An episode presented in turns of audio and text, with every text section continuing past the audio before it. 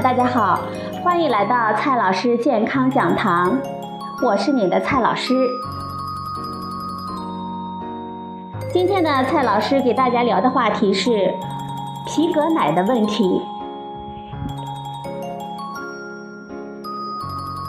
大概是几千年的考试传统，让我们具有了超常的应试能力。只要是明确的列出了考试大纲，就有人能够找出应试的秘籍。牛奶呢，就是一个经典的例子。在世界各国的牛奶常规检测中，都是测出氮的含量，然后乘以一个转换系数，得到蛋白质的含量。于是呢，最初的牛奶商们就往里面加尿素。定氮法不论出身，对于什么氮都一视同仁。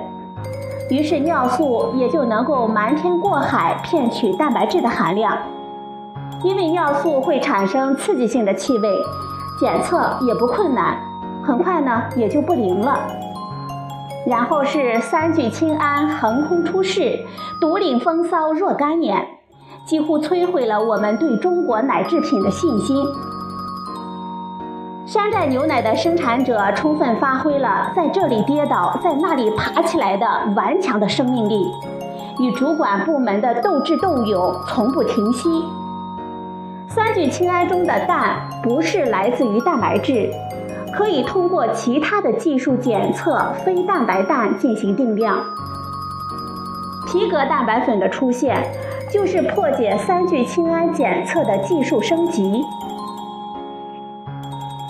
皮革、毛发主要是由胶原蛋白组成，胶原蛋白在自然的状态下不溶于水，要把它们加到牛奶中。必须要经过处理，就是我们通常所说的水解。传统的水解是在强酸或者是强碱的条件下长时间的加热，把聚集在一起的胶原蛋白分子煮成小段儿。更新的水解则使用蛋白酶，可以在温和的条件下高效的把大分子蛋白质切成小片段。这些小片段的蛋白质分子成为多肽。也就能够溶解到水中。胶原蛋白本身是无毒无害的，食品和化妆品行业中广泛使用的明胶就是一种水解程度比较轻的胶原蛋白。明胶在常温下也不溶于水，在高温下溶解了，温度下降时又变成果冻。水解程度更高的胶原蛋白，我们一般叫做水解胶原蛋白，或者是胶原蛋白水解物。水解程度越高，生产成本也就越高。往牛奶里加这样的产物，也就无利可图。在皮革行业中，会有一些下脚料，它们是没有用的废料，但是依然是胶原蛋白。用这样的废料来生产水解胶原蛋白，成本呢也就低得多了。但是在皮革的加工中，需要使用许多有毒的化学试剂来进行处理，这些有毒试剂自然也就会残留在下脚料中。比较突出的就是镉，镉是一种重金属元素，它的毒性的研究不是非常的充分。世界卫生组织制定的饮用水的安全标准中，镉的安全上限是每升水中不超过零点零五毫克。实际上，从皮革加工的下脚料得到的胶原蛋白中，问题不仅仅是镉，而是它的不确定性。我们不清楚它的危害有多大，这本身呢就是非常危险的事情。许多人在讨论皮革奶的时候，都会把注意力集中在皮革加工带来的毒害上。实际上，即使使用完全符合食用标准的明胶，它所得到的明胶奶同样是不允许的。我们通常说牛奶是一种很好的食品，它含有丰富的优质蛋白质和钙以及多种维生素。所谓的优质蛋白。是指牛奶蛋白中的氨基酸组成与我们人体需求很接近，可以高效的满足我们人体的需求。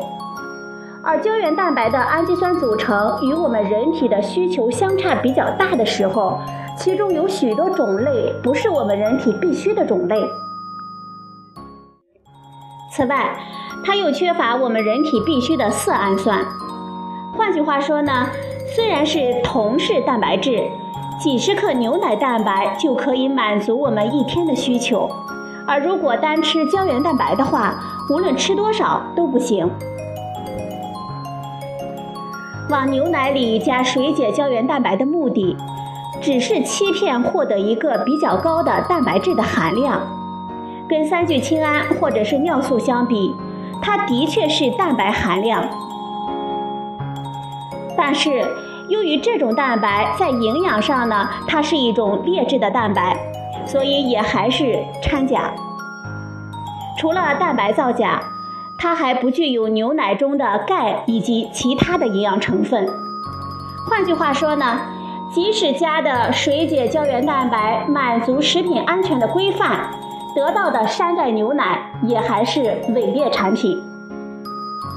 其实，皮革牛奶的检测并不困难，胶原蛋白中有大量的羟基脯氨酸，而牛奶蛋白中并不含有。牛奶蛋白中有一定量的色氨酸，而胶原蛋白中并不含有。我们可以通过检测蛋白的含量以及这些氨基酸的含量，就可以知道其中有多少牛奶蛋白，多少胶原蛋白。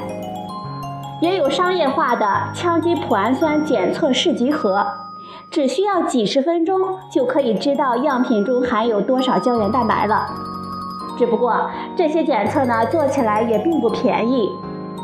广泛的检测所增加的成本，归根结底呢，如果不由牛奶消费者承担，就要由全体纳税人来承担了。我们也可以注意到，皮革奶呢刚刚冒头，就被主管部门迎头痛击。